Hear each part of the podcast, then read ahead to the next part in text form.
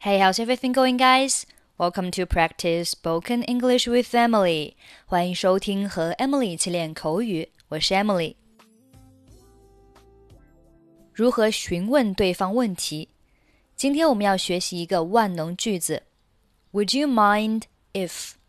你介意什么什么吗？Would you mind if？if 后面接动词的过去式。比如说， 你介意我问你一个问题吗？Would you mind if I asked you a question？再比如说，你介意我在办公室里抽烟吗？Would you mind if I smoked in the office？你介意我和你聊几句吗？Would you mind if I had a few words with you？ 你介意我借你车用一下吗？Would you mind if I borrowed your car？我们再回到询问对方问题上，除了用 Would you mind if I asked you a question？还可以说 Could I ask a question? Is it okay to ask questions? Will you be taking questions?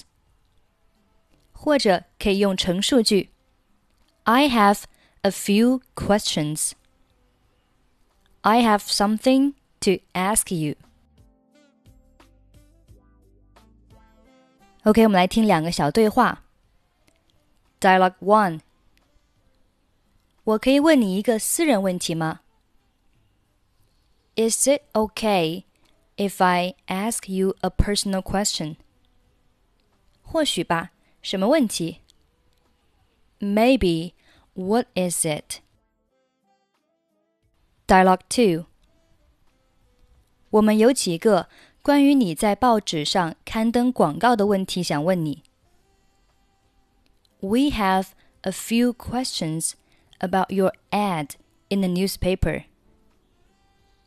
我很乐意 为你们回答问题，请坐。I'd be happy to answer those for you. Please have a seat. Okay, now let's listen to the conversation. 我能问你一个问题吗？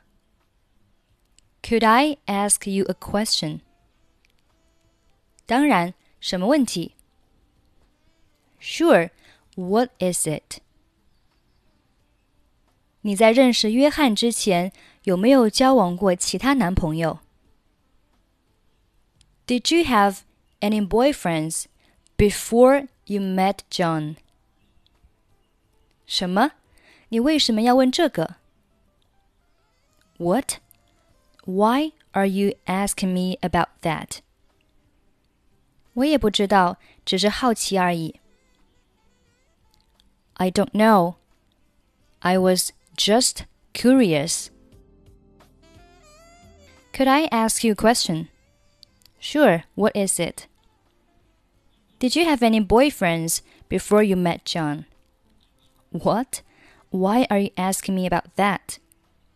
I don't know. I was just curious.